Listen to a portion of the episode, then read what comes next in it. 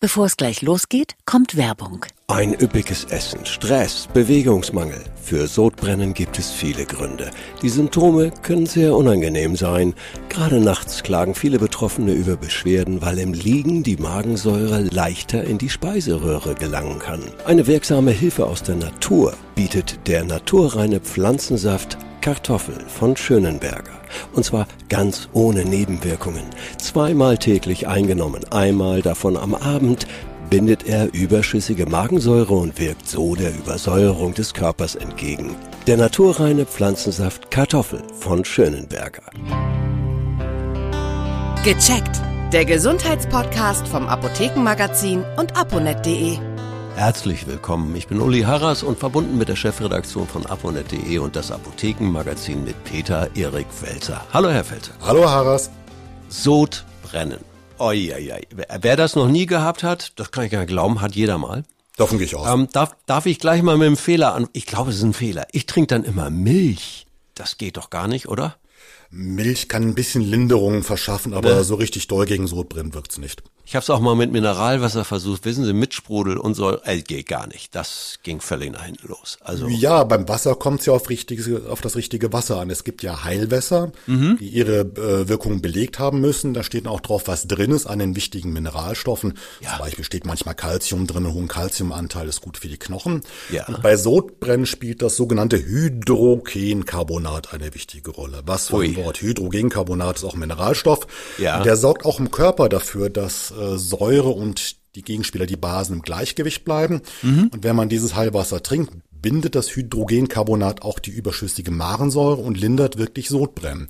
Ich okay. habe mal einen Versuch gesehen, da wurde, ja. äh, gab es was schwache Salzsäure drin. Es gibt ja diese Teststäbchen, wo man ja. sieht, ist es eher säurehaltig oder nicht. Und das zeigte eher säurehaltiges an. Und da wurde dann, es wurde dann mit dem speziellen Heilwasser aufgefüllt. Okay. Und es war weniger sauer. Also das wirkt wirklich. Gut, dann äh, springen wir weiter so ein bisschen. Ich versuche es zu ordnen, was mhm. hilft aus der Erde. Gibt es äh, gewisse, also Heilerde äh, könnte auch helfen?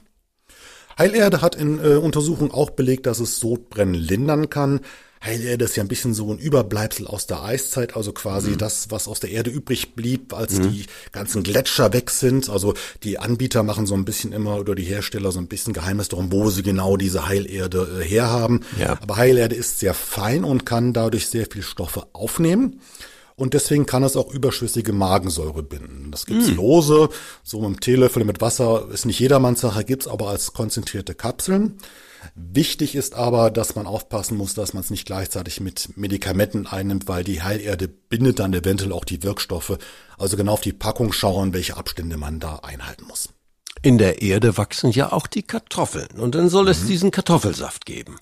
Was hat es damit auf sich? Kartoffelpresssaft, genau. Mhm. Also generell gilt die Kartoffel auch als eher basisches Lebensmittel. Basen sind ja die Gegenspieler der Säuren.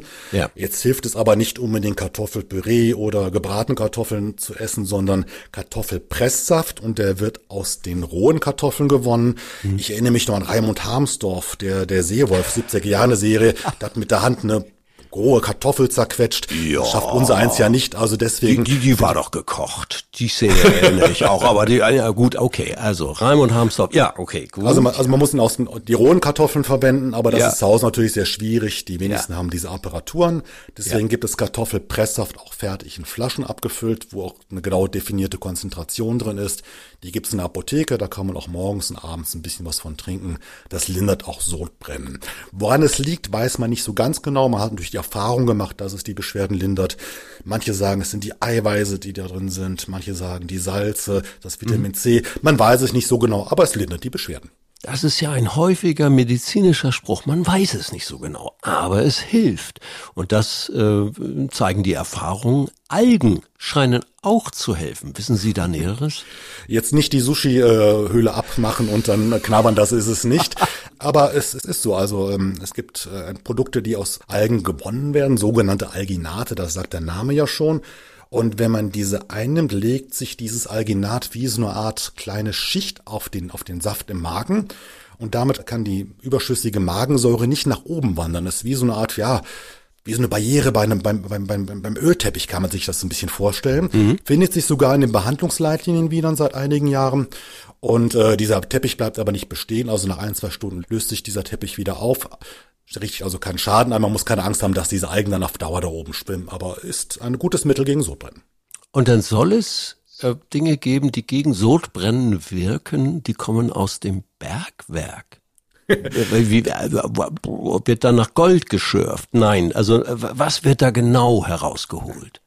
Ja, das ist ein bisschen hintenrum. Also es gibt die sogenannten Antazida, das ist ein synthetisches Arzneimittel. Diese Stoffe binden auch überflüssige Magensäure, sind seit Jahrzehnten bewährt. Diese Antazida werden von der pharmazeutischen Industrie hergestellt. Mhm. Sie finden sich aber auch äh, als Art Vorstufe äh, vom Aluminium und ich habe vor über 20 Jahren in Norwegen, zwei Stunden Fahrt von Oslo entfernt, ja. ein Bergwerk besucht. Da gab es diese Stoffe, die, diese Antazida auch vor Ort, wurden allerdings nie direkt für medizinische Zwecke eingesetzt. Deswegen so direkt aus dem Berg ist es dann nicht. Gut.